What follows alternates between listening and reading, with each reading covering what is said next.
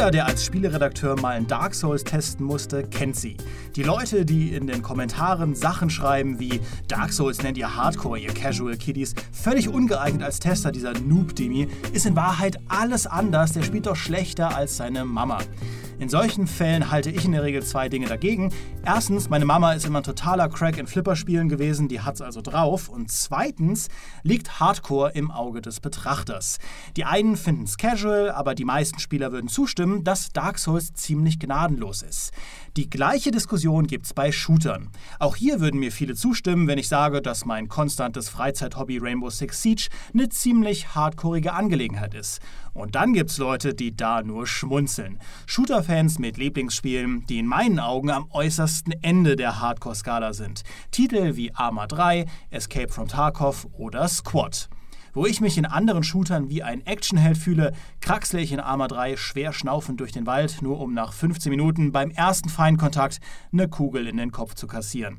Um die Faszination hinter diesem Leiden besser nachvollziehen zu können, habe ich mir die hardcoreigsten Hardcore-Kollegen in unserem Büro geschnappt.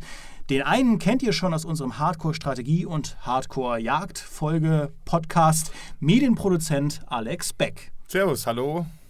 Und der zweite Kollege ist als Kind unter Garantie in einen Lego-Technikkessel gefallen, denn Flugzeuge, Schiffe, Waffen und Technik versetzen ihn seit Jahrzehnten in freudige Wallung. Johannes Rohe. Ich habe tatsächlich keine Ahnung, wieso das so ist, aber ja, hallo.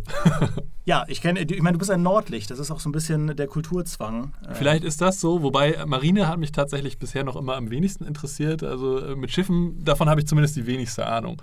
Ähm, bei mir ist es vor allen Dingen auch so ein historisches Interesse. Also ich bin halt so gerne geschichtlich unterwegs und dann zieht es mich halt immer dann doch wieder in irgendwelche Konflikte ähm, und dafür interessiere ich mich einfach. Oh, ja, immer. das ist ja bei Alex auch so. Also wir haben hier Militärhistoriker quasi in Spee sitzen. Und ich werfe nur kurz ein, bevor wir richtig loslegen. Wir nehmen diesen Podcast unmittelbar nach der Niederlage der deutschen Nationalmannschaft auf, in unserem kleinen, sauheißen Aufnahmekämmerlein. Das heißt, die Stimmung ist auf einem Hoch. äh, aber wir arbeiten uns jetzt einfach mit einem lustigen, lockeren Thema wieder über Wasser und reden über über Hardcore-Shooter. Weil die Sache ist, ähm, Johannes, du hast ja jetzt jüngst ein Video gemacht bei uns auf der Seite über Squat und du hängst uns ja auch und vor allem mir schon seit Wochen damit in den Ohren, dass ich das mal ausprobieren soll. Wochen ist halt gut, seit Monaten. Seit Monaten mir in den Ohren, wie cool das ist. Und Alex ist ja dein... Äh, dein, dein Gefährte da, ihr zwei, da, da hat, merkt man, da ist so ein tiefes Verständnis für Dinge da, wo ich, wenn ich dir über, der, über die Schulter schaue, nur ähm, sag ich mal, Männer sehe, die durch den Wald laufen, wo ganz lange nichts passiert und dann passiert kurz irgendwas, aber man sieht dann auch nicht, was wirklich passiert, weil man nur so einen Pixel am Horizont hat, auf den du dann schießt und du weißt auch selbst nicht, ob du getroffen hast. Ähm, und dann kann es aber sein, dass dann am Ende jemand stirbt. Und selbst die, selbst die Cinematic Compilations von Squad bei YouTube sind ja, äh, sage ich mal, im Vergleich zu Call of Duty sehr ruhig, wobei sie eigentlich auch nicht ruhig sind, wenn man drin ist, aber genau. Deswegen will ich einfach mal da einsteigen, dass du vielleicht drüber sprichst, warum du Squad so geil findest. Ja, also du hast es vorhin wirklich, wirklich schön gesagt, finde ich. Also in einem normalen Shooter bist du der Actionheld. Oder das Spiel gibt dir einfach das Gefühl, du bist der Superheld, der hier gerade alles machen kann und der hier gerade alleine den Krieg quasi solo gewinnt. Und Hardcore-Shooter generell oft äh, und Squad aber auch nochmal wirklich im Besonderen macht es anders. Es gibt dir eigentlich überhaupt nicht das Gefühl, irgendein toller Held zu sein, denn du bist, wie du auch schon richtig gesagt hast, irgendwie mit einer Kugel tot. Meistens siehst du den Gegner nicht mal, der dich erwischt hat und du kannst auch irgendwie nichts Besonderes leisten, zumindest alleine.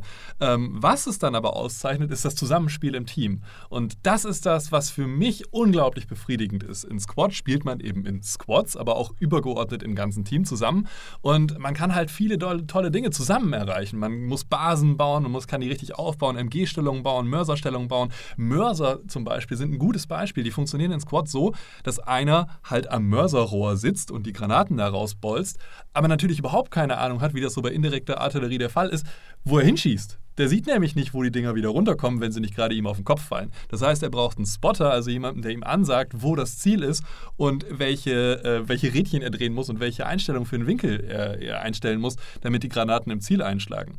So bist du nicht alleine irgendwie am Mörser, der tolle Hecht, der sieht irgendwie, okay, ich baller jetzt los und alles fliegt in die Luft, sondern du sitzt da und machst so fump, fump, fump kriegst aber dann über die Voicecom, also über das, über das Funk mit, dass deine Granaten einschlagen und dass du deinen Kameraden gerade unglaublich hilfst.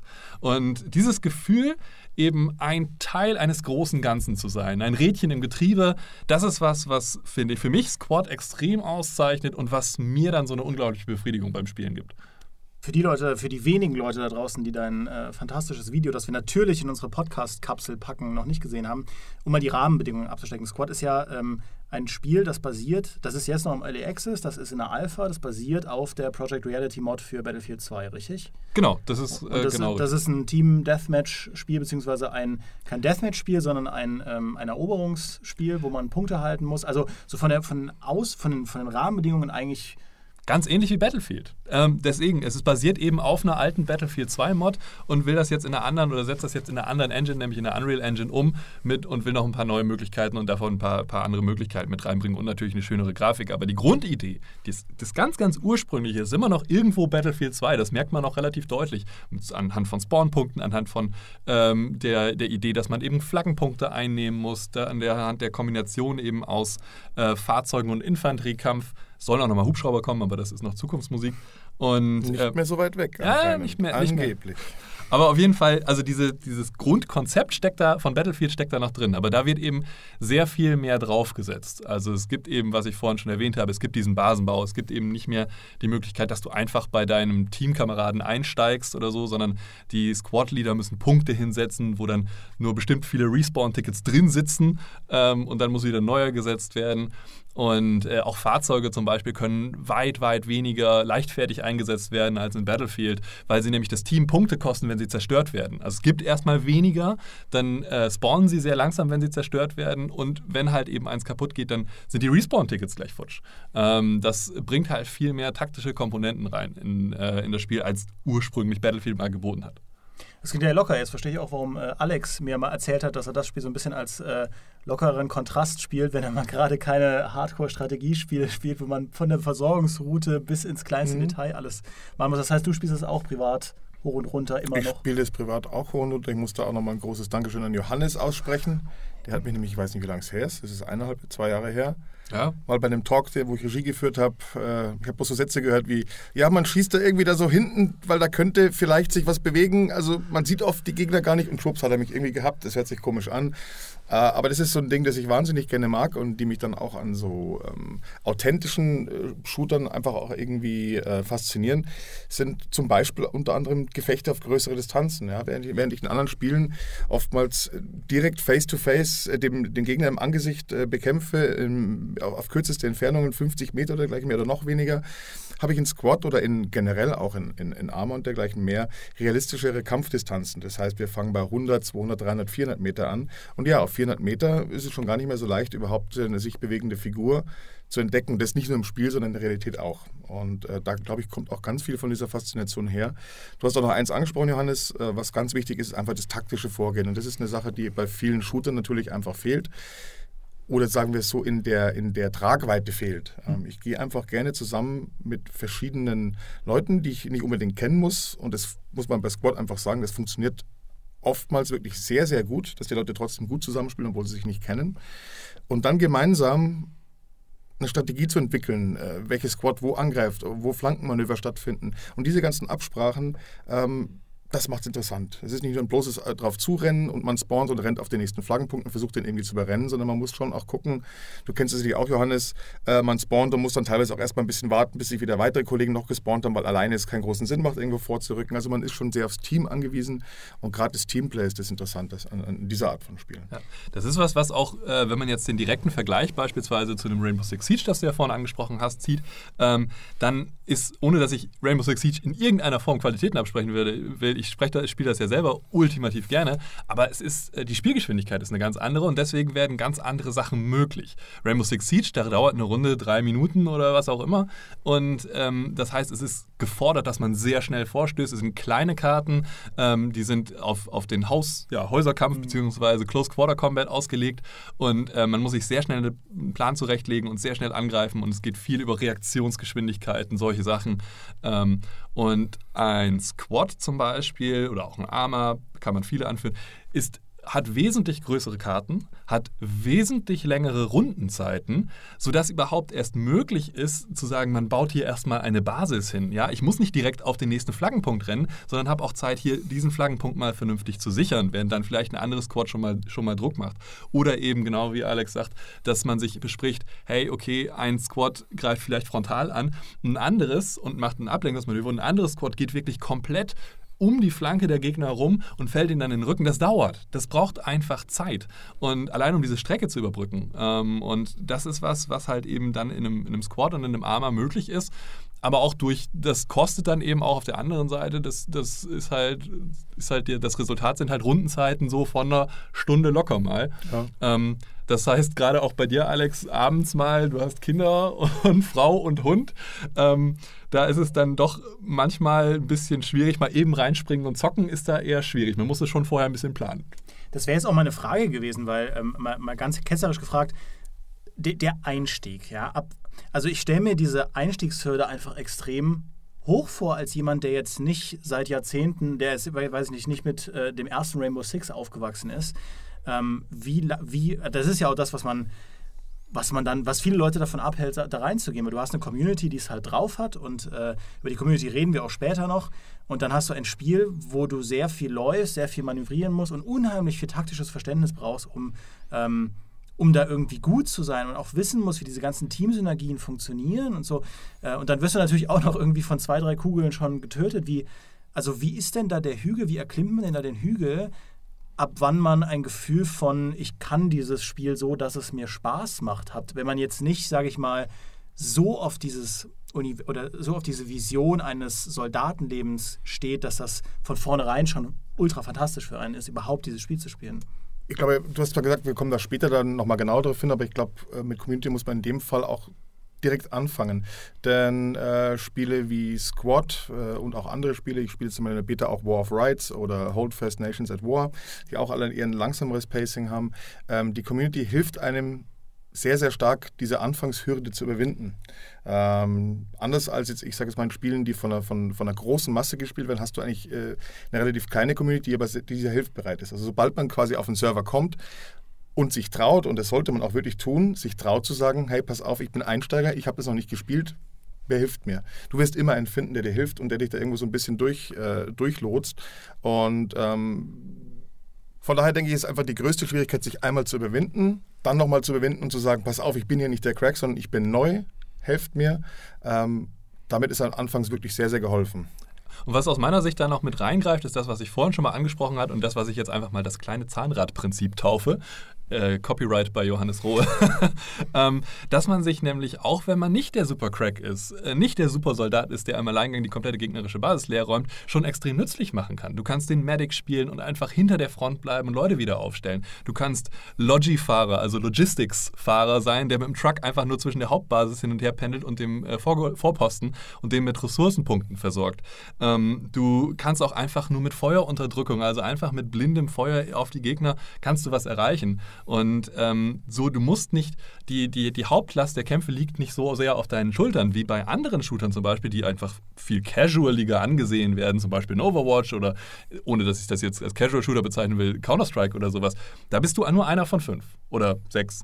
Und ähm, da geht es, da liegt viel mehr Last eigentlich auf deinen eigenen Schultern und äh, auf dem Kennen des Spiels, auf dem Kennen der Map oder so. In, in, in einem Hardcore oder jetzt in den Beispielen wie Squad oder Arma oder sowas, ähm, da hast du deinen Squad. Du kannst dich an deinen Squad-Leader, der hoffentlich gut ist, äh, halten. Du kannst seine Befehle befolgen und du kannst dich damit schon unglaublich nützlich machen, ohne dass du irgendwie richtig viel Ahnung hast und dann so nebenbei das Spiel und die Grundprinzipien des Spiels immer weiter verinnerlichen. Natürlich ist irgendwo eine kleine Schwelle da. Man sollte sich erst ein bisschen mit dem Grundprinzip vertraut machen, worum es überhaupt geht, wie das mit den Tickets vielleicht funktioniert und mit dem Spawn-System. Ja? Aber äh, wenn man das mal einmal hat, dann kann man eigentlich einsteigen und ich habe dann schon Spaß. Und ich bin, weiß Gott, auch wirklich jetzt inzwischen immer noch kein Experte. Also ich traue mir diese Squad-Leader-Rolle immer noch kaum zu und habe immer lieber jemanden, der mir einmal sagt, okay, hier geht's lang und dann kann ich mich nützlich machen. Ich sehe zum Beispiel auch nie Leute. Ich bin ja rot-grün-blind, aber das ist so schwierig.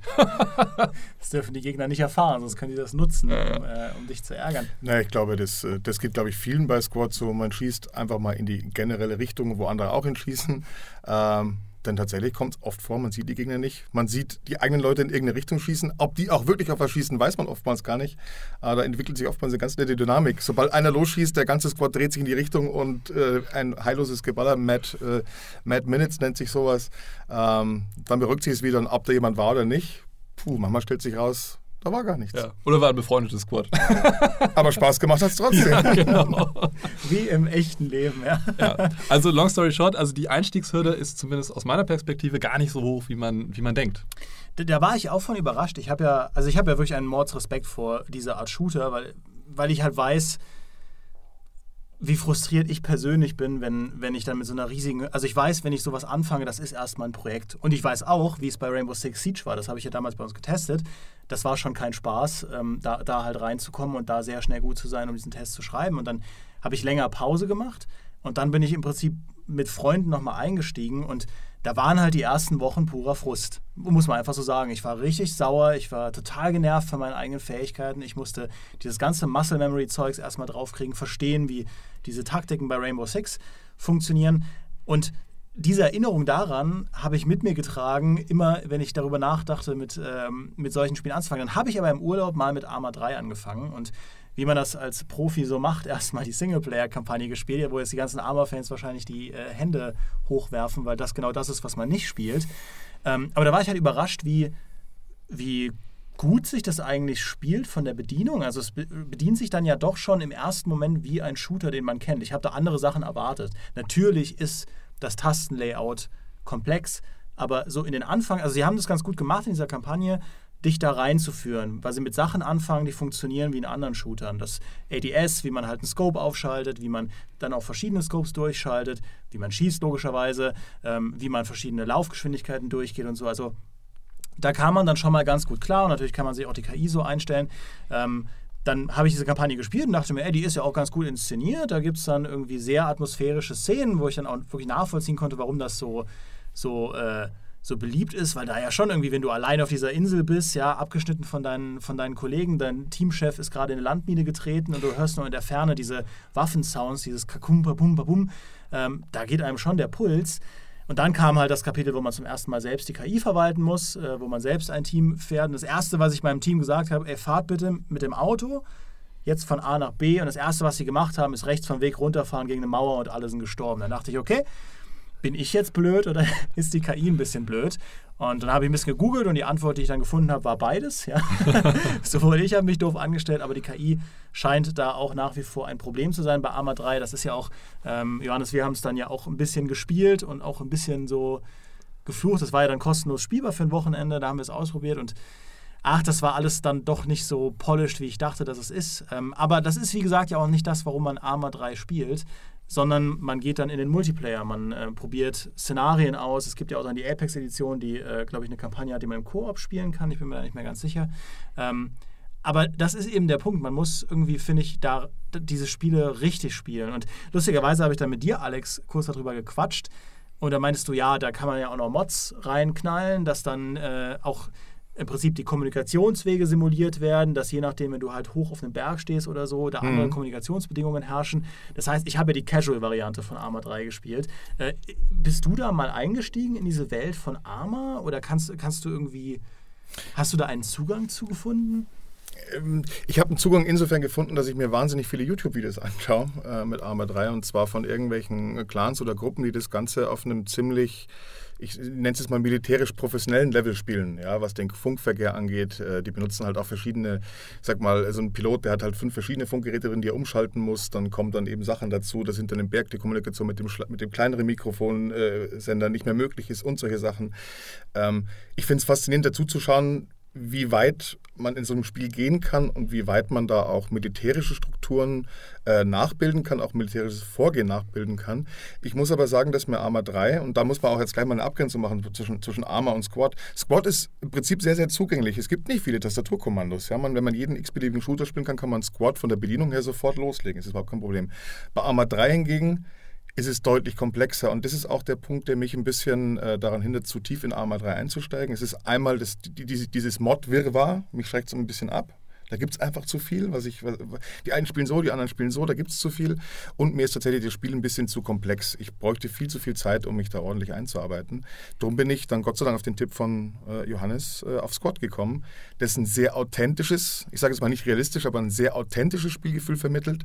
Das Pacing ein bisschen schneller ist als bei Arma. Also ich renne nicht, bei Arma kann es ja wirklich mal sein, dass man mal eine halbe Stunde lang irgendwo durch die Gegend rennt und nichts passiert oder 40 Minuten sogar. Mhm. Äh, während in Squad natürlich schon auch das Gameplay dahin getrimmt ist, dass Action passiert. Sie passiert seltener als in anderen Shootern. Dafür sind die Momente dann irgendwie unglaublich intensiv und ich glaube, es macht auch viel von dieser Spannung aus, dass nicht ständig Action ist, ich nicht ständig auf andere Linien bin, sondern diese Sachen, die, die, die Zeiten des Wartens, des Müßiggangs, wo nicht viel passiert, des Koordinierens und dann, bumm, geht es mal so zwei, drei Minuten richtig hardcore hin und her und äh, da wird das Adrenalin ausgeschüttet und da ist die Spannung drin und das macht es für mich so interessant.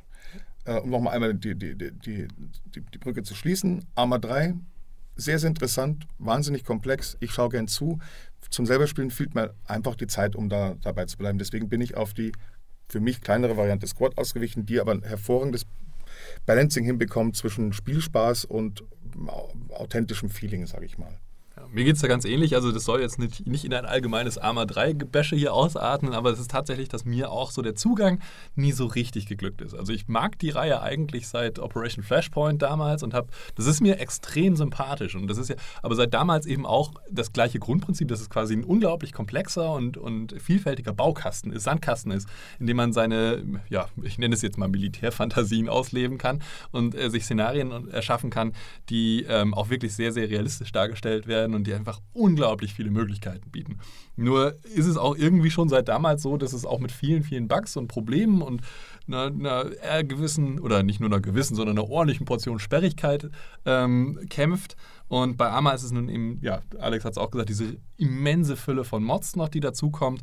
Wenn man da jetzt mal eine gefunden hätte und sagt, hier, okay, da steige ich jetzt ein, okay, cool, aber das ist wirklich nochmal so ein ganz eigenes Ding, wo es nicht nur darum geht, das Spiel kennenzulernen, sondern auch erstmal zu wissen, wie spiele ich, was spiele ich denn an diesem Spiel am besten? und davor bin ich auch immer noch so ein bisschen zurückgeschreckt und dann jetzt auch in diesem Erstkontakt oder in diesem Kontakt, den wir dann mit, mit Arma nochmal hatten, auch mit dem, dem Zustand des Spiels so lange nach Release, wie viele Probleme da noch drin sind. So, ah, ja, ja, also ich muss ja, äh, um jetzt die Arma-Community äh, von unserer Plus-Hörerschaft nicht zu erzählen, ähm, ich, ich, muss da natürlich einfach, also ich, ich, fand den Anstieg in der Kampagne wirklich cool. Ähm, was ich auch eben meinte, ich wollte natürlich gar nicht runterspielen, dass äh, Arma ein komplexes Spiel ist, dieses Tastatur-Layout. Ich bin ja auch in der Lage, unter die äh, Kontrollbedienungsmenü-Option zu gehen, dass das extrem komplex ist. Aber wie das Spiel sich eingeführt hat in dieser Kampagne, das fand ich sehr cool, bis zu dem Zeitpunkt, wo man dann die KI übernimmt. Ähm, aber wie gesagt, ich äh, bin ja da auch nicht so ein Experte.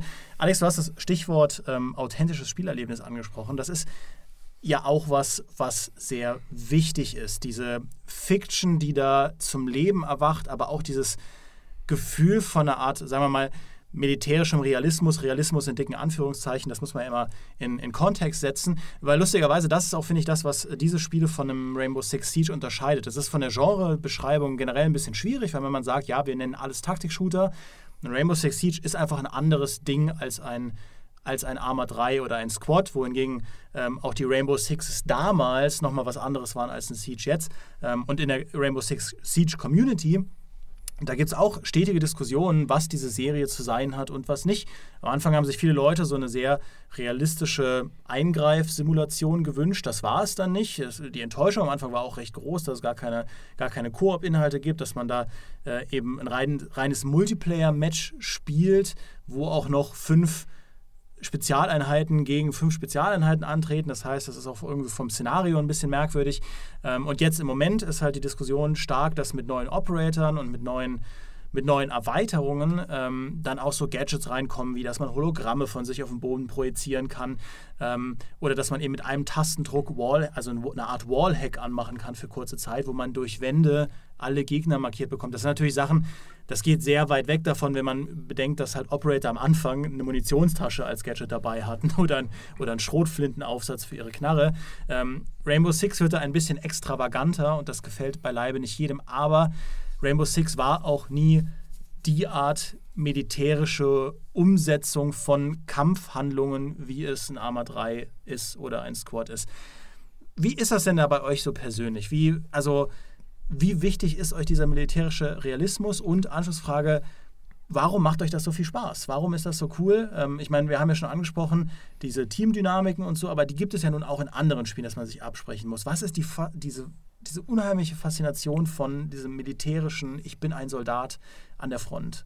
Ja, knallharte Frage, ja.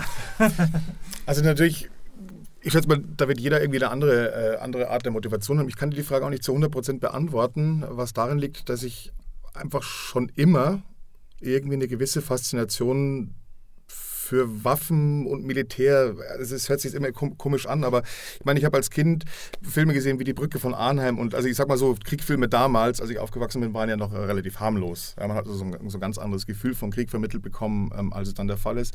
Ich habe mich dann vielen solche Thematiken später, auch im, im, angefangen mit der Abi-Zeit, auch im Studium sehr, sehr viel, auch mit ähm, persönlichen Schilderungen von Kriegserlebnissen auseinandergesetzt, wie das für diesen einzelnen Soldaten war.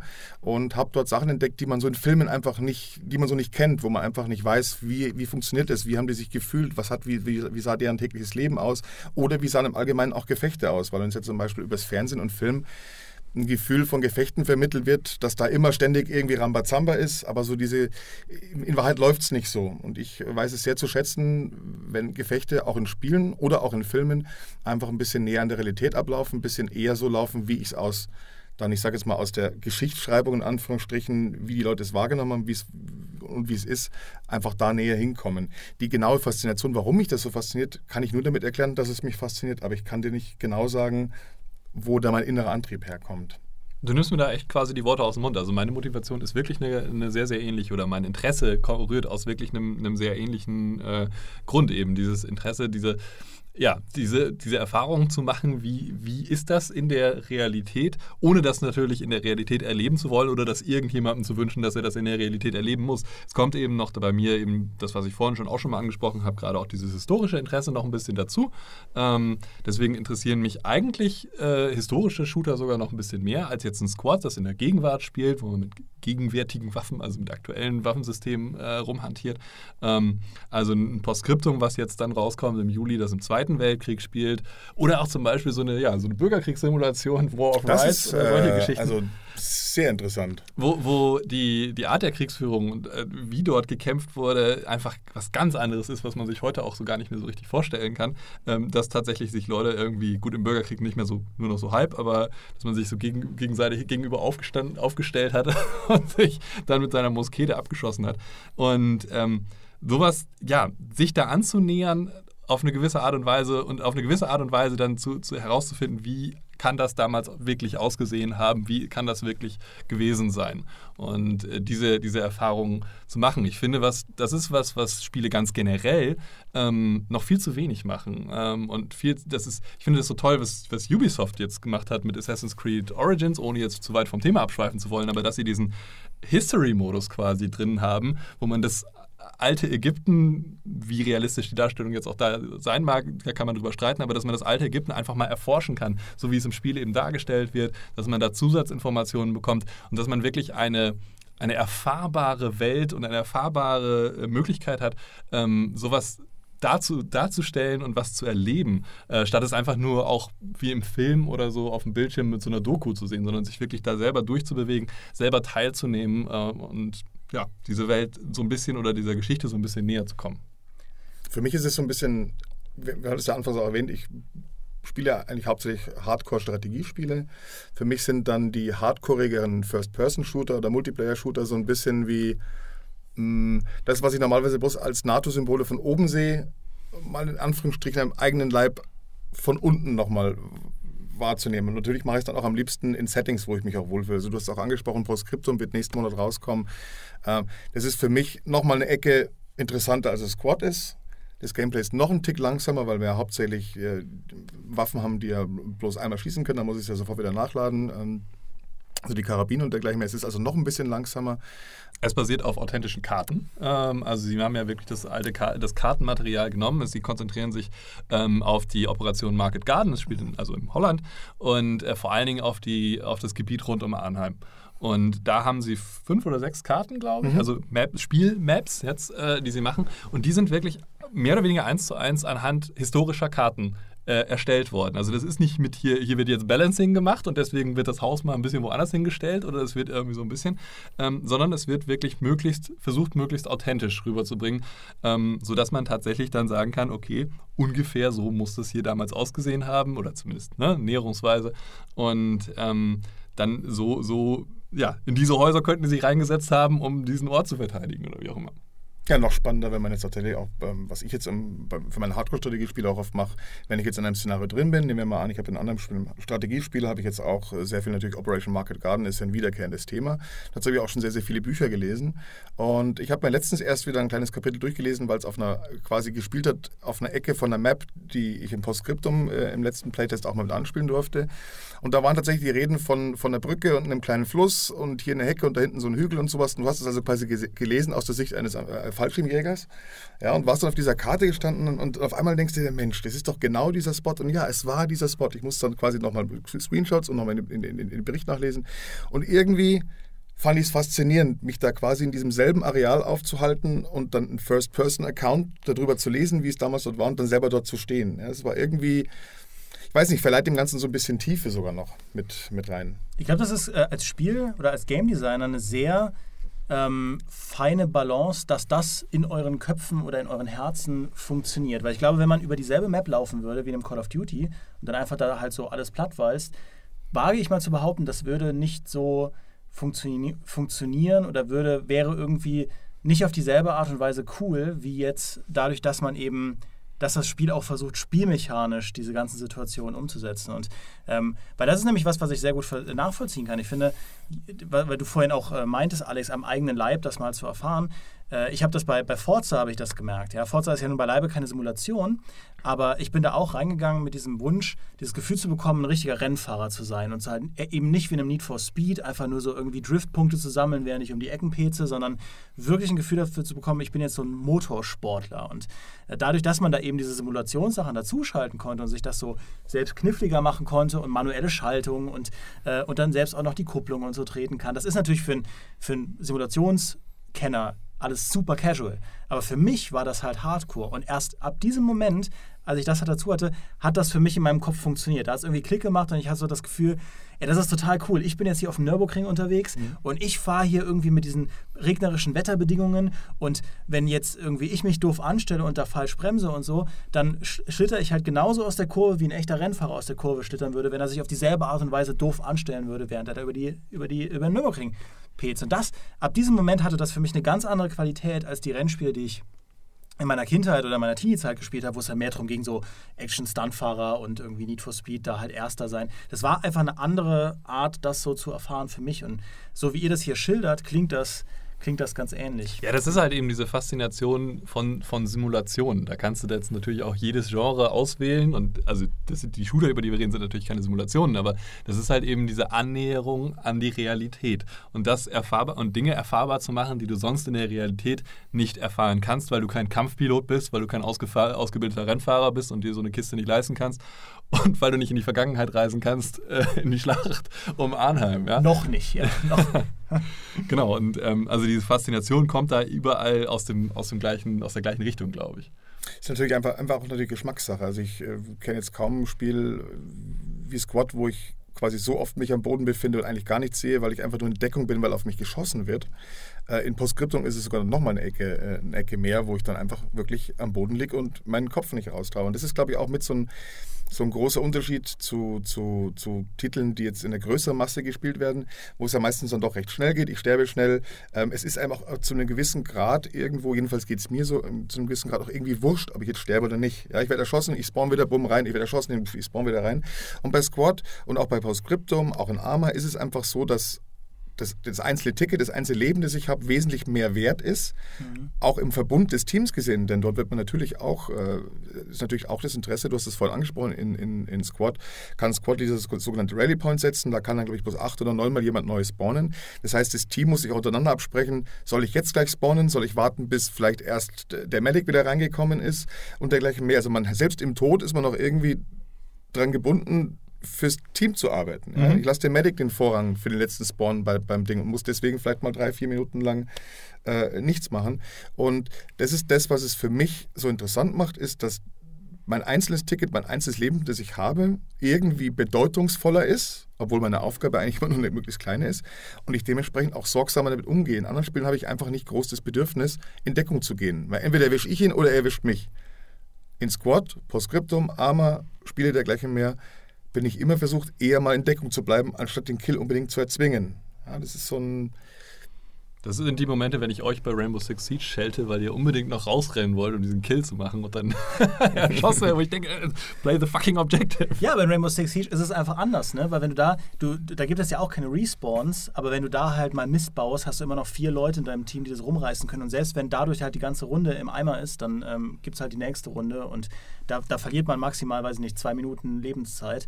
Ähm, und das ist, finde ich, was, was in deinem Video, Johannes, super cool rüberkam, weil du, du sprichst ja auch davon, dass quasi eine Kugel tödlich ist und so. Und ähm, dieses, also ich habe dann wirklich dieses Gefühl nachempfinden können, dass wenn man da auf den Boden kaut und die Kugeln peitschen über einen hinweg, dass man wirklich Schiss hat aufzustehen oder Schiss hat mit dem Kopf auch nur irgendwie nach, nach vorne zu lugen, weil man auch nicht genau weiß, man hat ja auch keine Markierungen für, wo die Gegner genau sind, man hat nur die Ansagen, man muss das in seinem Kopf selbst zusammenstellen. Also man muss halt mit einem Mangel an Informationen, mit einem Mangel an Sicht äh, und mit den eigenen Nerven klarkommen und das klingt dann schon wirklich genauso, wie du es auch eben beschrieben hast, Alex. Ich muss ein bisschen lachen, weil ich also teilweise geht es mir auch heute noch so, dass ich wie so ein kopfloses Huhn rumrenne, weil ich weder weiß, von wo ich beschossen werde, noch gerade weiß, wo meine Teamkameraden sind, weil ich zum Beispiel in irgendeinem Flussbett liege und die anderen im hohen Gras irgendwo.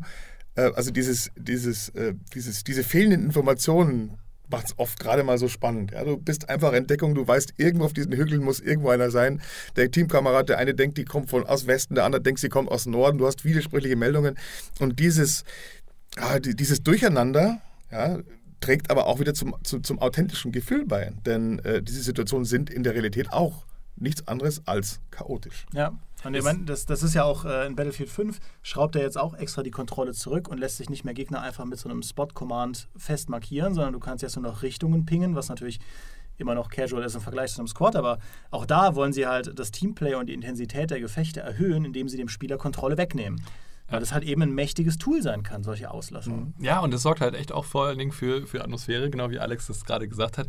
Ähm, andere Spiele, das ist mir gerade so nochmal so, so, so, klar geworden, andere Spiele, gerade auch ein Battlefield oder sowas, die, die loben wir für ihr sogenanntes Battle Chatter. Ja? Das sind also irgendwelche, äh, irgendwelches Geschrei, das den äh, Soldaten dort in den Mund gelegt werden und das sie mehr oder weniger automatisch sagen. Klar, es gibt auch diese, diese Comoros, also die, dass du Befehle geben kannst, aber viel ist ja auch einfach, wird dann situationsbedingt werden irgendwelche Soundfiles abgespielt. Sowas gibt's in einem Hardcore-Shooter nicht. Das Battle-Chatter, die Schreie nach Medics, die äh, Gegner markieren, also, ne, Achtung, da kommen welche und sowas. Das sind die Leute. Das sind die Leute, mit denen du spielst und die sind, sind situationsbedingt, die schreien dir halt selber ins Ohr und sorgen selber für diese tolle Atmosphäre, die in anderen Spielen künstlich geschaffen werden muss. Ja, Stichwort Leute, das ist ja auch, ähm, äh, das geht ja auch so weit, dass wenn man mal diese YouTube-Videos schaut und auch ähm, der, der YouTuber, der Grundlage war oder Videogrundlage der hat, ja. für, für, dein, für dein Video zu Squad, ähm, die Art und Weise, wie da kommuniziert wird, die, sage ich mal, imitiert ja schon irgendwo einen äh, Gesprächsduktus, den man mit dem Militär assoziiert. Da werden halt Positionen angegeben mit äh, eben mit konkretem 066 oder was weiß ich. Ich bin ja da, äh, ich war ja nie Pfadfinder. Ähm, und das ist dann schon eine, äh, sage ich mal, für Außenstehende krasse Kommunikationskultur, aber umso cooler ist es, glaube ich, dann, wenn man da drin ist und, äh, und da eben dann teil hat und auch diese Befehlsstruktur wird ja dann im Voice-Chat wirklich gelebt, dass dann halt ein, ein, ein äh, Squad-Leader ansagt, wo was irgendwie gebaut werden muss, dann müssen die Leute diese Befehle ausführen und wenn du das nicht machst, wirst du halt angebrüllt. das ist so. Ähm, man kann das auch manchmal, oder ich meine, man kann vieles von dem, was wir hier sagen, äh, durchaus kritisch sehen, aber das ist natürlich, wir reden hier über Spiele, ja. Und ähm, ich, ich, weiß auch, dass diese ganze, ja, dieser ganze Militarismus eben durchaus schwierig ist. Aber ähm, und manche Leute, gerade auch in diesen Spielen, äh, denkt man schon manchmal, okay, das ist, geht jetzt vielleicht ein bisschen ein Step too far, also ein bisschen zu weit. Die leben das dann doch ein bisschen, bisschen sehr aus. Ich bin übrigens selbst äh, Zivildienstleistender, ja, Wehrdienstverweigerer. Und ähm, ja, also ich, ich ich muss das nicht haben, wobei man eben auch merkt auf der anderen Seite, also ich brauche nicht angebölkt werden, wenn ich irgendwas nicht mache oder irgendwas nicht in der eineinhalb Sekunden mache. Ähm, ich mache das schon. Aber äh, man merkt eben schon, wenn du so jemanden hast, der eine wirklich sehr strikte Kommandostruktur hat, beziehungsweise sehr strikte und sehr klare Kommandos gibt, dann hat das Squad Erfolg. Das ist ja auch beim Militär wird das nicht aus Spaß gemacht, dass dann nicht jeder mal eben diskutiert und nicht jeder durcheinander redet und nicht jeder macht, was er gerade möchte, sondern dass einer sagt oder zwei, wie auch immer, das, äh, was gerade abgeht und was jetzt gemacht wird und dass auch eine klare äh, Kommunikation eingehalten wird, dass eben die, die Gegner, die Richtung aus den Gegnern an, äh, an, anrücken, ähm, dass die eben klar durchgesagt werden, das ist das, was du vorhin gesagt hast, die 066 oder whatever, das sind halt diese, die Kompassrose hm. quasi, die Zahlen der Kompassrose, also von 0 bis 360 Grad, beziehungsweise 10, 11, 12 Uhr, oder wie war es bei Indiana Jones? Das auch, ja, genau. ähm, das hat seinen, seinen Grund und das erfüllt eben auch in diesen Spielen absolut seinen Zweck. Denn man merkt halt, wie man davon tatsächlich profitiert, auch wenn es jetzt nicht das Angenehmste ist. Wobei ich möchte, es, ich möchte es jetzt insofern ein kleines bisschen abschwächen. Ähm, ich glaube, man braucht keine große Angst haben, wenn man es mit diesem, wie nennen wir es, Militärsprache ähm, jetzt nicht so. Äh, nicht so, nicht so gewohnt ist. Ich tatsächlich, ich, ich selber war jetzt kein Zivildienstleister, ich war bei der Bundeswehr, das ist jetzt aber halt schon weit über 20 Jahre her. Seitdem hat sich A, die Sprache ein bisschen verändert und B, habe ich viel vergessen. Trotzdem braucht man keine Angst haben, wenn man es nicht kann, kann man mit den Leuten trotzdem zusammenspielen. Die sind meistens einfach sehr interessiert daran, die kleine Community so zu stärken mit äh, neuen Leuten, die Interesse daran haben, dass sie sich auch sehr um, um, um, Einsteiger kümmern und mit der, mit der, mit der, wie man sich dann, wie man eine Meldung macht, wo Feinde sind, das kriegt man ja ganz schnell mit. Ja, man hört es ein paar Mal mit zu, man macht die ersten Partien, kann ich übrigens empfehlen, möglichst als Medic. Man hat eine wahnsinnig wichtige Auf, äh, Aufgabe, aber man hat eine klar definierte Aufgabe, kümmere dich um die, die am Boden liegen erstmal rauszufinden, von wo der Feind schießt, ist oftmals gar nicht so einfach. Und äh, Squad und auch Arma und auch Postscriptum oder all diese Spiele hängen, sind sehr, sehr abhängig von einem guten Gruppenführer. Wenn du da einen hast, der gute Ansagen macht, der, der es versteht, das Team zu koordinieren und auch irgendwo Aufgaben zuzuweisen, die Partien sind die, die mir persönlich am allermeisten Spaß machen. Ich muss sagen, ich äh, habe das auch, also ich meinte das auch eigentlich äh, positiv, dass ich es cool finde, dass die Community äh, da so eine, so eine Kommunikationskultur entwickelt hat, die so präzise ist. Ich finde das einfach, finde das einfach sehr faszinierend als Außenstehender. Und ähm, was, was ihr da draußen noch wissen solltet, was ich auch faszinierend finde, wenn der Johannes, ähm, wenn der Johannes sagt, komm mal rüber an meinen Arbeitsplatz, ja, und der der hat dann sein Headset in der Hand. Dann ist es entweder wegen Postskriptum oder es ist wegen Squad. Und dann muss man sich hinsetzen und dann kriegt man dieses Headset auf und dann natürlich äh, sieht man erstmal, ähm, wie halt irgendwo da im Spiel jemand steht. Und dann ist es immer eine Sache des Sounds, ja. Wenn diese, wenn diese Gewehrkugeln über dich hinwegfliegen oder das kommt, das hast du ja auch in deinem Video, da hast du den Sound auch einmal freistehen lassen, ähm, wenn dann aber einmal so ein Panzer da schießt oder so. Also da siehst du halt äh, in Johannes Augen das Glänzen, dass es halt so, so, so cool klingt einfach und irgendwie so, so eine coole Atmosphäre erschafft durch reines Sounddesign, aber man hört einfach auch, dass es wirklich eine andere Liga ist als das, was man von vielen Shootern kennt. Und deswegen ich will jetzt mal ein bisschen Kriegsgeschichten hören von euch. Ja? Ein bisschen Anekdoten. wo, wo, wo, wo, wir gerade bei Sound sind, ich meine, wir hatten nicht so oft das Vergnügen zum Postskriptum, ähm, zumal die, die erste Version, wir durften ja noch gar nicht mitspielen, das ist ja erst seit kurzem überhaupt möglich. Ähm, hier nehmen wir noch so, so, eine Begebenheit, wo ich gefühlt 20 Minuten lang ein Dorf verteidigen musste und es kam auch überhaupt kein Gegner. Ja, da war nicht viel los. keine, es hat trotzdem Spaß gemacht, ja, weil irgendwie war genügend zu tun, Mörserstellungen aufbauen und dergleichen mehr. Also es war nicht so, dass es einem langweilig gewesen wäre. Aber so von irgendwo aus einer Entfernung von 800, 900 Metern westlich von uns war ein ständiges, ständiges Gefecht und man hat richtig gemerkt, da ist was los. Und das ist auch nicht wie in anderen Spielen oft der Fall, einfach so zugemischter Background-Sound, dass da irgendwas passiert, sondern da, wo der Sound herkommt, da ist wirklich was los. Und da war es, glaube ich, du mittendrin bei diesem Kampf um diese Ortschaft.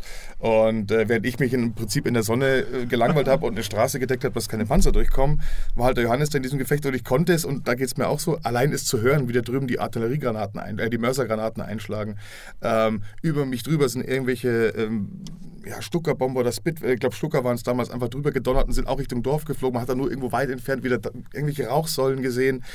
Also mich kannst du mit Sound auch komplett da ist, einfangen. Ist auch irre. Schaffen die Spiele unglaublich gut. Ja, wie du sagst, also die Szene war, während bei dir nichts los war auf der einen Seite der Map, war bei mir absolut Hölle, hell let loose, ja. Ähm, und also Panzer Ross rasselten durch die Straßen. Man hat sich als Infanterist irgendwie in die Häuser reingedeckt. Äh, ja, im Schutz der Panzer griffen halt dann auch Infanteristen an. Die sind dann durch die Hecken gebrochen und man hat versucht, sie zurückzutreiben. Und ähm, es gibt eben auch die Möglichkeit für den, für den Commander, dass man äh, Flugzeuge, äh, also Airstrikes ruft Und wenn dann die, diese Stuka-Sirenen, die aber historisch nicht korrekt sind, wie ich letztens im äh, YouTube gelernt habe, weil 44 gab es dann keine Sirenen mehr den Stukas, zumindest nicht mehr nee, standardmäßig. 44 nicht. aber natürlich für den Effekt sind sie halt verdammt cool.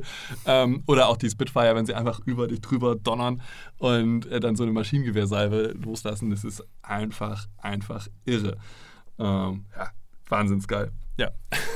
also Aktionen, die bei mir so hängen bleiben, das sind dann oftmals tatsächlich die, die von irgendeinem guten Gruppenführer initiiert worden sind, mit einem, mit einem klaren Auftrag, mit einem klaren Befehl und mit einem klaren, mit einem klaren Plan. Ich erinnere mich zum Beispiel sehr, sehr deutlich mal in der Squad-Partie. Äh, das waren drei Kettenfahrzeuge. Ich weiß jetzt nicht mehr, auf welcher Seite wir gespielt haben, ob wir da die Russen waren. Auf alle Fälle waren es drei, drei Kettenfahrzeuge mit äh, relativ viel Infanteristen. Es waren also insgesamt zwei Squads, die daran beteiligt waren. Unser Squad mit drei Kettenfahrzeugen, ein zweites Squad mit drei Kettenfahrzeugen. Und die haben im Prinzip so eine, so eine, so eine Zangenbewegung gemacht auf, äh, auf, eine, auf eine feindliche Basis. Und das war dann auf Kommando. Man hat sich quasi irgendwo hingestellt, musste warten, bis alle versammelt sind. Dann ging es auf Kommando los. Die Fahrzeuge sind bis zu einer Hügelkette gefahren, hinter der Hügelkette stehen geblieben, dass oben das Geschütz oben drüber schaut. Ja? Also quasi Hull-Down-Position. Ich wüsste jetzt gar nicht, wie man es im Deutschen sagt. Also dass im Prinzip bloß das Geschütz rausschaut, der Rest vom Fahrzeug nicht. Infanterie abgesessen und dann konzentriert aus zwei Ecken in, äh, auf diese Basis zu marschiert. Das ganze Thema war, glaube ich, in drei Minuten erledigt, aber es war unglaublich toll, diese Koordination zu sehen, wie das dann alles geklappt hat. Das war, sind so Momente, die, ähm, die finde ich einfach Wahnsinn. Ja, es waren nur drei Minuten, aber die waren so intensiv und die sind eben dadurch noch intensiver, dass man davor erstmal die Zeit hat, wo nicht viel passiert, wo man in diesem Fahrzeug sitzt. Du kennst es auch, man hockt im Squad in diesem Fahrzeug. In manchen Fahrzeugen hast du überhaupt kein Sichtfenster. In manchen hast du so ein, so ein kleines, gefühltes 5 x 10 Meter großes Ding, wo ich, äh, 5 x 10 Zentimeter großes Fenster, wo ich rausgucken kann. Ja gut, da passiert nicht viel, aber trotzdem, du hast den Funkverkehr, du hast die Karte, du kannst anschauen, wie sich die Squads bewegen. Also es gibt immer was zu tun. Und wenn dann was los ist, dann macht es aber Rambazamba und da schießt bei mir tatsächlich Adrenalin ins Blut. Genau so eine Story wollte ich jetzt gerade, hatte ich mir auch schon bereitgelegt, äh, als du jetzt gerade schaffte. Also dieser, dieser Bruch aus dieser Ruhe, also es war eine Situation auf einem, ja, einem Squad-Match, einfach eine, wie so oft, ähm, auf einer Map, die ziemlich bewaldet und ziemlich hügelig ist, ähm, war ich in einem Squad, das quasi die Aufgabe hatte, einen rück, zurückliegenden Flaggenpunkt zu sichern. Also in diesem Fall mussten die Flaggenpunkte müssen in einer bestimmten Reihenfolge einge, eingenommen werden. Es können nicht einfach irgendwo welche eingenommen werden. Ähm, nee, Unsinn. Ist, die können die schon eingenommen werden. Ja, genau. Also ich, deswegen mussten wir den ja sichern, sonst wäre es ja, ja Unsinn gewesen. Also, wir mussten diesen Flaggenpunkt sichern. Ähm, und währenddessen sind die anderen Squads, also irgendwie vier oder fünf Squads, sind vor und haben um den gerade umkämpften Flaggenpunkt gekämpft. Und wir mussten quasi so die, den Nachschub sichern stinklangweilig, ja, nix, nix passiert, war wie Alex da in dem blöden Dorf, ja, hockst im Wald, ja, siehst den, den, den Blättern beim Runterfallen zu, äh, nichts passiert. Wir hatten uns aber ganz gut eingegraben, unser Squad-Leader hatte ein paar äh, schwere MGs aufgestellt ähm, und die damals auch noch relativ neu waren, wenn ich mich richtig erinnere. Und ähm, ja, wir saßen dann da rum. Und plötzlich war wirklich so in einiger Distanz brachen plötzlich Leute durch die, durch die, durch die Büsche und durch den Wald und waren, waren plötzlich, war der Funk voll von Feindmeldungen, okay, scheiße, die versuchen uns anzugreifen und dann, also ran an das MG und dann losgeholzt und das ist auch wieder der Sound haut dann dir das Ding um die Ohren und ähm, das war einfach cool. Also dieser, diese, diese lange Zeit der Ruhe, in der nichts, passi der, äh, nichts passiert ist und man, einem so richtig langweilig wird einem da nicht, weil man weiß halt, man macht hier eine, man erfüllt eine wichtige Aufgabe. Man sichert eben den Nachschub, man sichert diese, diesen Weg, ja, weil wenn sie hier kommen und hier einen Cut machen, dann brauchst du da vorne nicht mehr um den Flaggenpunkt kämpfen. Und ähm, deswegen so richtig langweilig war es nicht, aber man saß halt dann rum und hat halt geguckt und Ausschau gehalten und dann, bam, dann geht's los. Und äh, dann plötzlich fliegen dir die Kugeln um die Ohren und so. Das ist dann, dann, dann ist Adrenalin ja, dann beim Maximum. Es, dann ist es nicht so ein, das geht nicht so im, im ständigen Action-Rauschen unter, sondern es sind so diese einzelnen Dinger, die dann so richtige Highlights sind. Ich kam jetzt auch noch eine, eine Geschichte, das war so aus dem Playtest letztens Postskriptum, wo ich auch, mein Max jetzt für viele langweilig, ich glaube, ich bin knappe zehn Minuten äh, mit einem Kameraden äh, in der tiefen Wiese bei Dämmerung äh, an der Straße gelegen, bewaffnet mit einer, mit einer Bazooka und wir sollten einfach, das war im Prinzip unser rückwärtiger Raum, den wir sichern sollten, dass von hinten nicht doch irgendwie auf einmal ein feindliches Fahrzeug durchbricht und quasi unsere Linie von hinten aufmischt. Ja, man liegt dann so und man ratscht dann natürlich auch ein bisschen und auf einmal hört man dann irgendwie so ein Rum Ketten Kettenfahrzeug rumpeln. Ja, man weiß jetzt nicht genau, woher es kommt. Einer steht vielleicht auf, schaut, sieht dieses Fahrzeug, es fährt vorbei, man packt die Panzerfaust aus, ballert es in die Seite, die Crew springt raus, darum kann man sich auch noch kümmern. das war ein schöner Euphemismus. Naja, gut, wir kennen ja dieses, zum Beispiel die Szene aus, was war das, Saving Private Ryan oder Band of, Band Brothers, Brothers auch, Band of Brothers, diese eine Szene, wo sie das deutsche Halbkettenfahrzeug da auflauen. So ähnlich kam ich mir vor, ja. nur noch besser, es war dunkel und es gab Tracer und naja. Aber das ist das, die Spannung kommt einfach dadurch, dass lange Zeit oder gefühlt lange Zeit, für einige vielleicht zu lang, für mich genau richtig, nichts passiert und dann ist es unglaublich intensiv und ähm, fühlt sich dann auch einfach authentisch an, dass ich nicht ständig in diesem Kugelhaken bin, dass ich nicht ständig auf irgendwelche äh, herannahenden Horden einballere, sondern es, es, fühlt sich einfach organischer, authentischer an. Und das äh, sorgt dann ganz, ganz von allein für die spektakulären Momente, obwohl vielleicht auch im Vergleich zu anderen Spielen, wo teilweise geskriptete Sachen passieren, ähm, ich brauche keine geskripteten Sachen, die passieren einfach schon ganz von allein in diesen Spielen. Wenn man sich dann ein Beispiel holen will, das ich leider nur auf der falschen Seite mitbekommen äh, habe, kann man auf den YouTube-Kanal von Postscriptum gehen. Da haben sie nämlich eine Szene aus dem Playtest festgehalten, wo ich mit dabei war, aber wie gesagt, leider auf der falschen Seite, nämlich auf der Seite der Verteidiger. Da ging es um den letzten Flaggenpunkt, äh, der von einem kleinen Dörfchen da gesichert wurde, ähm, wo ich auf der deutschen Seite, wir haben uns da eingegraben und ähm, wie gesagt, das war der letzte Flaggenpunkt. Wenn wir den verlieren, ist die Map verloren. Und dann stürmten die Amerikaner an und stürmten an und stürmten an. Es war eigentlich, eigentlich schon so ein dauerhaftes, äh, dauerhaftes Gefecht oder so dauerhafte Scharmützel. Immer mal am, am einen, äh, einen Ende des Dorfs, mal am anderen und so. Aber so richtig schafften sie es nie irgendwie durchzubrechen, weil sie auch nicht koordiniert genug waren und so. Und dann wurde es plötzlich ruhig, ja. Weil du hast gemerkt, okay, jetzt ist irgendwie was, irgendwas ist im Busch, ja. Sie, sie greifen gerade nicht mehr dauerhaft so, eine nach dem anderen rennt bei uns ins Feuer ungefähr an. Und äh, plötzlich pff, boom, Explosion, Nebelwand vor in dem, in dem offenen Gebiet zwischen so einer Hecke und, äh, und dem Dorf. Und da rennen plötzlich dann, keine Ahnung, wie viele amerikanische Soldaten. Also das halbe gegnerische Team rennt da plötzlich raus und stürmt dann im Schutz dieser, dieser Nebelwand, der Nebelgranaten, Rauchgranaten, äh, stürmt dann ganz koordiniert eben in das Dorf und hat es dann tatsächlich geschafft, diesen Flaggenpunkt einzunehmen, diesen letzten und diese Runde zu gewinnen, die Säcke. Ähm, und ja, diese Szene oder diese Szenen kann man in dem YouTube-Video, das die, das die Entwickler selber äh, hochgeladen haben, auf dem, äh, dem YouTube-Kanal angucken. Und wie gesagt, von der von der Seite, die einen bisschen besseren Blick auf das ganze Geschehen hatte als ich und äh, die dann auch gewonnen hat, verdient.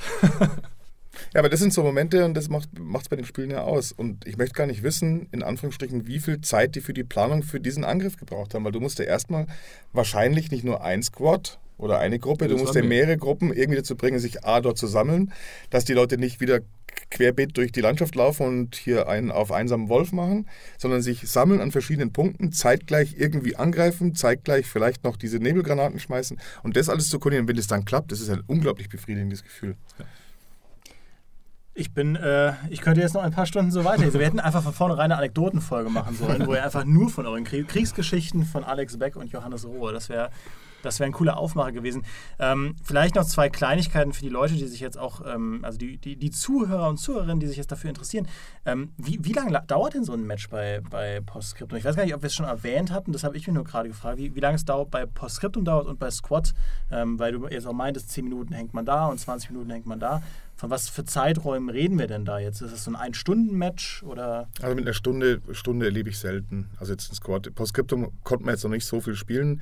Ich denke, also ich finde, dass die beiden sich recht ähnlich sind, was die Spielzeiten. Eine Stunde, eineinhalb für eine Runde ist so ein so ein Ding. Also Stunde 15 würde ich sagen, ist wahrscheinlich so das Mittel. Ist jetzt so meine, meine Empfehlung. Es, es variiert tatsächlich extrem oder relativ stark, ähm, je nachdem, was es für ein Match ist. Weißt du, wenn, es ist bei Battlefield eigentlich auch mhm. sehr ähnlich, ähm, nur dass wir da von anderen Zeiträumen sprechen. Das, also wenn es einen Storm gibt, also ein Team das andere komplett äh, überrollt und das, das verteidigende Team, also bei Postscriptum gibt es eigentlich immer Angreifer und Verteidiger und wenn das verteidigende Team beispielsweise es nie schafft, mal einmal ähm, ja, sich irgendwo festzukrallen und einmal eine, eine, Verteidigung zu etablieren, an der sich die, die, die Angreifer dann die Zähne ausbeißen können, dann kann es relativ schnell gehen. Dann kann sie relativ schnell rausgehauen werden. Mhm. Andersrum genauso, wenn es nie geschafft wird, auch nur einen Flaggenpunkt einzunehmen. Ja, dann, dann ist es langweilig, spielt sich immer nur am gleichen Punkt ab. Und ähm, allerdings ist die Runde dann relativ, relativ zügig vorbei. Also dann sprechen wir mal ich sag mal, bei Squad, da geht es, glaube ich, noch ein bisschen schneller. Da sind wir auch mal bei einer 40 Minuten oder sowas. Ja, gut, natürlich. So. Ja, gibt es natürlich auch. Aber ähm, Aber generell ist man so mit einer Stunde oder so äh, ganz gut dabei. Was tatsächlich, ich habe es ja auch gerade schon angesprochen, ist, man muss sich das ein bisschen eintakten. Und ähm, bei Squad habe ich auch immer wieder die Erfahrung gemacht, natürlich, es gibt auch mal Server oder Squads oder wo auch immer Momente, wo das nicht so gut funktioniert. Und wenn man so in so eine Runde einsteigt, also mittendrin irgendwie, alles ist schon irgendwie zugange und man hat gar nicht mehr so richtig den Überblick, was ist jetzt eigentlich passiert, wie ist der Verlauf des Gefechts, ähm, warum ist das jetzt gerade cool, dass wir hier kämpfen, wie auch immer. Ähm, wenn dann so ein bisschen dieser Überblick fehlt, dann ist es nicht ganz so cool und nicht ganz so, ganz so aufregend und ganz so spannend, wie wenn man eine Runde von Anfang an miterlebt. Diese Taktik, wie sie erstmal, äh, oder die Strategie für die Runde, die, wie sie erstmal geplant wird und wie es dann losgeht, man sich verteilt, wie man sieht, okay, hier hat der Angriff auf den Flaggenpunkt am Anfang, der, der eigentlich gerusht werden sollte, wird sofort zurückgeschlagen, jetzt müssen wir hierhin zurückfallen und uns hier sichern. Ähm, das ist viel spannender und cooler, wenn man das so komplett mitbekommt. Das heißt, es ist durchaus mal so, dass man Squad startet, erstmal relativ lang braucht, weil man einen Server sucht, der nicht voll ist, ähm, dann einen Server hat und dann aber erstmal nicht so viel Spaß hat, so im ersten Moment, weil vielleicht jetzt das eben gerade nicht so gut läuft und dann man aushalten muss, ausharren muss, bis die Runde vorbei ist und dann nach Map Change eine neue Runde anfängt, dann oft auch nochmal neue Leute dazukommen oder es durchgemischt wird und dann geht der Spaß richtig los, aber dann hat man auch schon ein bisschen Zeit mhm. verbracht mit so, ja. Ich glaube, das ist, das ist ganz wichtig, das sollte man dann auch draußen sich dessen bewusst sein. Es ist nichts, wo ich mich abends um 8 Uhr pünktlich hinsetze, schnell reinspiele und dann um 9 Uhr pünktlich wieder aufhöre, weil ich einfach im Prinzip ein- und ausstellen kann, wann ich will und schnell Action habe. Also so eine Stunde, eineinhalb, zwei sollte man sich da eigentlich dann schon Zeit nehmen, um, um da reinzukommen, um, wie du schon sagst, die erste Partie, man steckt mittendrin ein, ist meistens dann auch nicht so prickelnd, weil die Leute haben sich schon zusammengefunden. Also es ist generell eher ein bisschen zeitintensiver. Dafür ist die Zeit, die ich dann verbringe, für mich wesentlich intensiver, obwohl ich weniger. Also ich habe manchmal, hab manchmal Tage, wo ich spiele.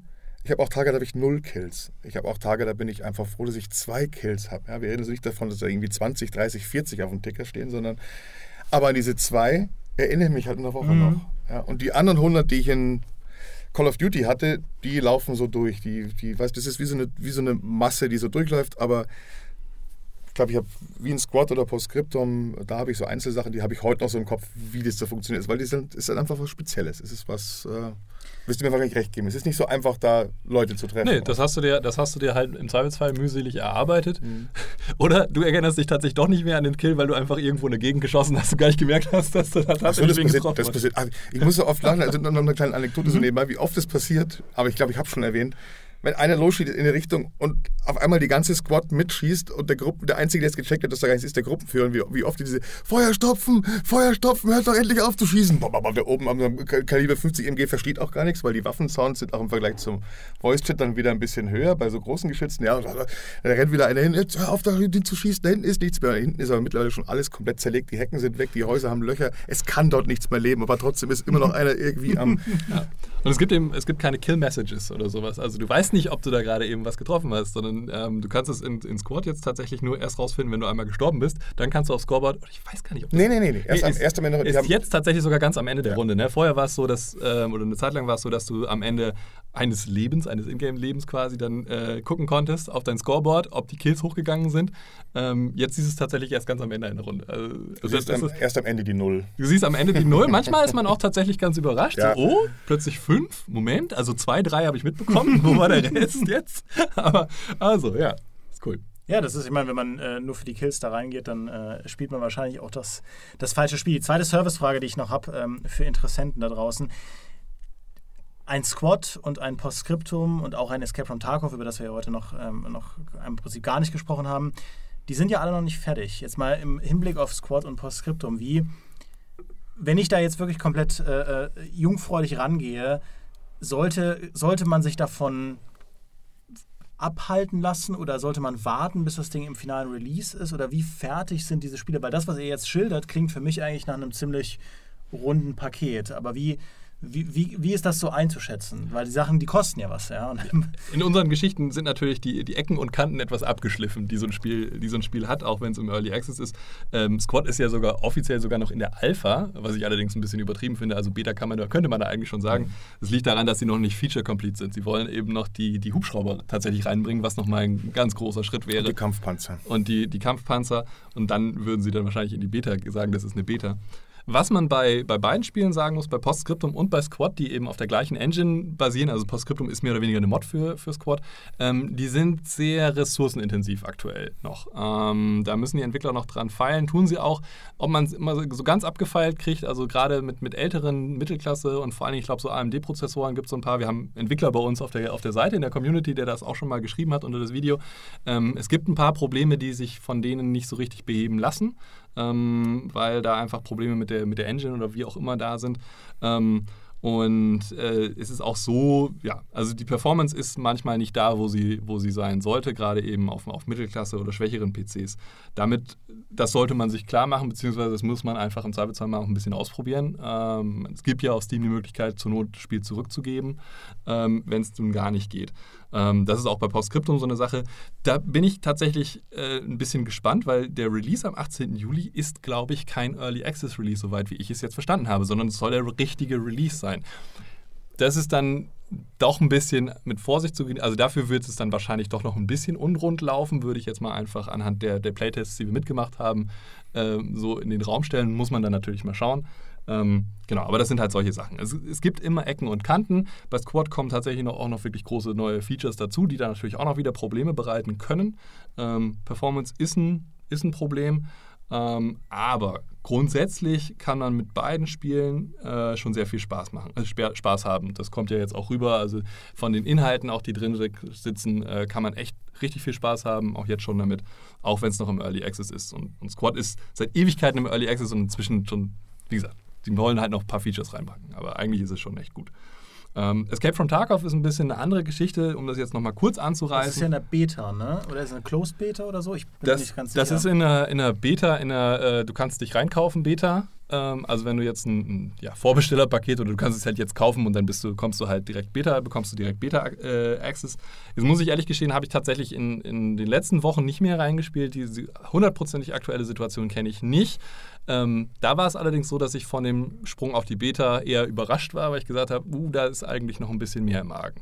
Ähm, da sind vor allen Dingen Sachen wie der Netcode und die Performance eben auch echt noch problematisch. Also gerade wie gesagt, Netcode, das hat eben ja auch, es hat ein PvE, aber es hat auch einen PvP-Aspekt. Ähm, und da gab es und gibt es immer noch mal wieder Probleme da wäre ich noch ein bisschen vorsichtig. Wie gesagt, ganz aktueller Stand kenne ich gerade nicht. Ähm, aber da, und da sind auch noch viele, viele Inhalte, die da noch kommen sollen und müssen. Da würde ich ein bisschen vorsichtig sein. So. Ein Spiel, das ich äh, selbst gespielt habe, aber noch einwerfen wollte, das habe ich auf der E3 gespielt, war Insurgency Sandstorm, also oh, das, ja. zweite, das zweite Insurgency. Und lustigerweise, ich habe den Entwicklern auch erzählt, dass Insurgency mein allererster Gamestar-Test war. Richtig. Und äh, die waren da ganz angetan von. Problem war nur, das war mein allerletzter E3-Termin. Also das war im Prinzip eine halbe Stunde bevor die Messe geschlossen hat. Die sind da sehr, sehr schnell. Das wird, da wird der Teppich im Prinzip in einem Rutsch äh, einmal durchgezogen, sobald, sobald der, der PC aus ist. Deswegen hatte ich leider nicht mehr viel Zeit, das zu spielen. Und wir konnten es auch nur im Koop spielen, das heißt gemeinsam gegen die KI. Was ich auch ein bisschen schade fand, ich hätte gern, gerne auch den PvP noch ausprobiert. Aber da habe ich auch schnell wieder gemerkt, ähm, da kann man nicht mal eben hin und dann zack, dann läuft das Ding, sondern äh, das ist das ist knallhart. Da bin ich auch gespannt, gespannt, wie das wird. Ich kann da, deswegen haben wir auch auf der Seite nichts dazu geschrieben. Das hat halt leider nicht ausgereicht von den Eindrücken, um da jetzt wirklich breit eine Einschätzung abzugeben, weil ich will dem Spiel auch nicht Unrecht, Unrecht tun. Aber das ist was, wo ich persönlich auch noch sehr neugierig bin, wie ein zweites Insurgency wird. Ja, und damit haben wir eigentlich einen ganz guten, einen ganz guten Abriss gemacht. Ja, da kommen wir, kommen wir unsere, zu unseren großen Schlussappellen, zu unseren großen Schlussworten. Ich habe ja persönlich keinen Appell. Ich will nur eine Sache euch da draußen noch mitgeben. Googelt mal bei Wikipedia oder so, äh, sucht mal nach der, nach der Geschichte von diesen Taktik-Shootern. Ich finde es total cool, sich diese ganz frühen Spiele anzuschauen, die zum ersten Mal versucht haben, so ein bisschen Militärrealismus einzubauen. Ich habe da zum Beispiel Airborne Ranger gefunden. Von, ja. von, 19, von 1988. Der Alex ist jetzt so da. Entschuldigt das laute Klatschen. Äh, da war der Alex schon auf der Welt. Ja, ich ja das habe ich gespielt, nicht. natürlich. Und das, ja, aber dann, dann, kannst du da vielleicht noch kurz was einwerfen, weil das, das sah cool aus. Also, es ist vom, vom Look natürlich alles sehr rudimentär, aber das ist vom Look so ein bisschen wie so ein, wie so ein Ikari Warriors. Das heißt, man sieht von oben halt einen, den Soldaten, der dann rumrennt, äh, über so eine Karte. Man kann auch die Karte aufrufen, so eine Übersichtskarte. Aber anders als bei einem Ikari Warriors hat man nicht die ganze Zeit den Ballerknopf gedrückt, sondern man kann da eben auch durch Gräben kraxeln und so ein bisschen auch mit verschiedenen, also man kann halt crouchen und pronen und aufstehen und sonst irgendwas. Also man sieht da halt schon in so einem ganz rudimentären Stadium, dass da ein anderer Ansatz verfolgt wurde als mit so Arcade-Ballereien und äh, so einem so einem klassischen Kommando, Kommando-Zeugs. Wahrscheinlich wurden da bei mir die Grundsteine für sowas gelegt, weil Urban Ranger habe ich gelebt. Anschauen kann ich es mir heute nicht mehr. Ich habe letztes Mal den Fehler gemacht, mal zu googeln, eben wie du jetzt sagst. In meinem Kopf sah es viel besser aus, aber okay, so ist es, wie es ist. Äh, bist wahrscheinlich auch über Delta Force gestolpert, gehe ich mal davon aus. Ja, dass er dann das schon ein bisschen später kam, mhm. aber genau. Das erste Rainbow Six habe ich ja damals auch noch gespielt, das erste Ghost Recon auch, die natürlich. Das erste ähm, Rainbow Six habe ich auf dem N64 gespielt. Das gab es ja damals für den N64. Ja, unglaublich. Ich war damals zu blöd schon für die Kartenphase. Ich habe mich immer auf mein Glück verlassen ja. und äh, auch nur meinen Squad bedient und den, die anderen haben halt, sollten halt ihre Go-Points ablaufen und dachte mir schon, das, das klappt schon irgendwie. Das war halt auch von der KI noch so rudimentär, dass man da, finde ich, ein bisschen tricksen konnte, wenn man um die Ecken gepiekt hat. Also Rainbow Six, finde ich, da kam man noch ganz gut durch. Ohne das hätte man dann zusammenspielen müssen. Ich hätte die Kartenphase gemacht, ich wollte den Rest nicht. ja, äh, hätte man wirklich machen müssen. Ja. Ich war dann auch dankbar, äh, äh dass es dass es in späteren Teilen für Leute wie mich ein bisschen leichter wurde. Da werden jetzt äh, Hardcore-Fans sagen, um Gottes Willen, wie kannst du nur? Aber ich, äh, ich habe ja auch nie behauptet, dass ich da äh, das hätte. Und was ich noch einwerfen will, was auch so cool war, war Seal Team von 1993.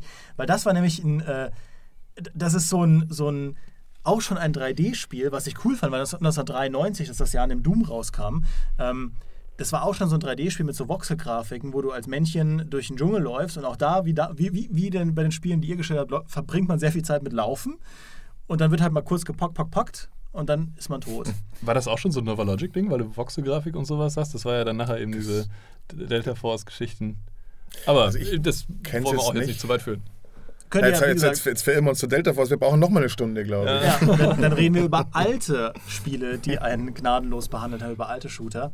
Genau, also googelt das mal, das ist echt, ich bin ja auch so ein Fan von so, von so den Spielen der Vergangenheit. Ich finde es total cool, da zu sehen, wie diese Ideen zum ersten Mal auf den Weg gebracht wurden. Weil ich zum Beispiel auch nicht wusste, dass es mit Special Forces 1991 quasi ein ein, ein, ein, erstes Kommandos gab. Ich dachte immer, Kommandos hat mehr oder weniger sein Genre erfunden. Hat es auch, weil äh, dieses äh, Special Forces mit seinem ikonischen Titel ähm, noch nicht so ein Stealth-Spiel war, aber auch da hat man eben schon so Squads gesteuert und musste eben auf Munition achten, wie auch bei einem, bei einem Airborne Ranger, musste auf Munition achten und das alles so rationieren. Also das äh, ist ein ganz kurioses äh, ähm, Ding, sich da mal einzulesen. So, jetzt seid ihr dran. Noch äh, letzte Worte für heute, bevor wir Schluss machen und uns über die WM ärgern gehen. Ja, also mein genereller Tipp ist, sich nicht zu schnell entmutigen zu lassen. Man äh, muss solchen Spielen einfach ein bisschen mehr Zeit geben. Äh, nicht gleich aufgeben, wenn man die ersten 1, 2, 3, 4, 5 Runden bei solchen Spielen nicht wirklich weiß, was los ist. Äh, das Wissen kommt, sobald man mit der Situation ein bisschen besser zurechtkommt. Ähm, ich glaube nicht, dass man so ein Spiel innerhalb von einer halben Stunde ähm, adäquat beurteilen kann oder sich auch ein erstes Bild machen kann.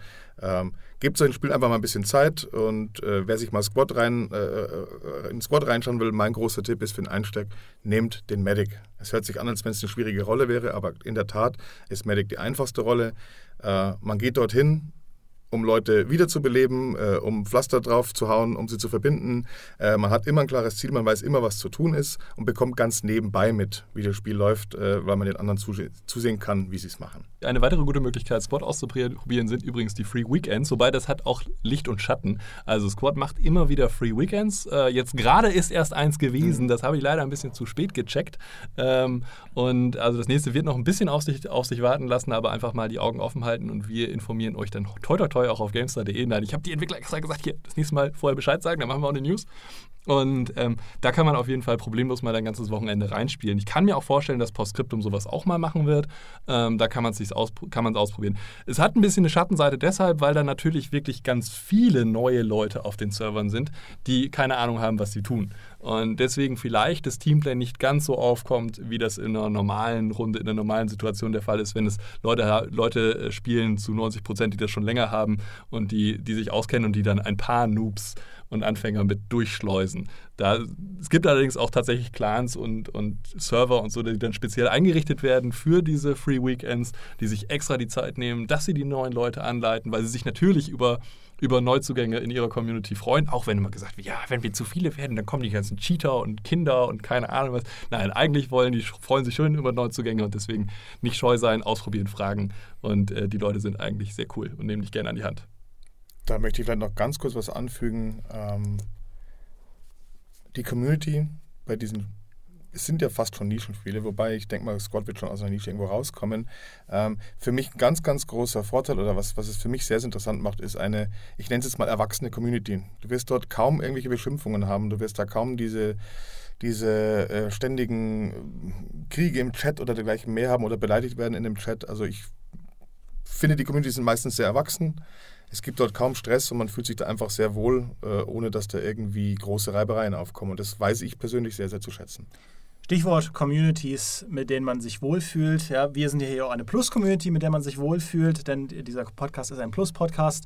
Im selben Atemzug will ich zum ersten Mal in meinem Leben und ich fühle mich wie so ein richtig junger, 18-jähriger, äh, hotter Instagram-Mensch, mal Werbung machen für unseren Discord, weil auch da könnt ihr euch rumtreiben. Da gibt es auch eine Spielersuche und da könnt ihr vor allem auch mal mit Alex äh, und Johannes reden. Der Alex hat bei den Hardcore-Strategiespielen schon sehr, ähm, sehr rege auf Anfragen reagiert. Ähm, das heißt, wenn ihr Fragen haben solltet zu Squad, die ihr jetzt vielleicht nicht in der offiziellen Squad-Community oder in der Postscriptum-Community stellen wollt, könnt ihr auch immer uns ansprechen. Äh, natürlich auch in den Kommentaren äh, bei gamester.de unter dem Podcast, da geht das auch. Wir werden wie immer auf alles reagieren und äh, ich würde sagen, dann entlasse ich uns jetzt mal hier aus unserem warmen Räumchen. Wir haben jetzt hart hier gefachsimpelt und ähm, uns in Anekdoten ein bisschen geflüchtet vor den Ergebnissen der Fußball-WM. Und deswegen, ich danke euch nochmal, dass ihr da wart, ihr zwei. Und äh, ich hoffe, es hat euch gefallen. Wie gesagt, schreibt uns in die Kommentare, ob ihr auch Bock auf sowas habt, ob ihr solche Spiele schon gespielt habt oder gerne spielt und gerne auch mal eure Meinungen, ob ihr euch mehr solche Themen wünscht. Weil das ist ja jetzt schon, ist ja nicht das erste Hardcore-Thema, das wir machen. Und äh, wie ich am Anfang schon gesagt habe, Hardcore Hardcore ist immer super.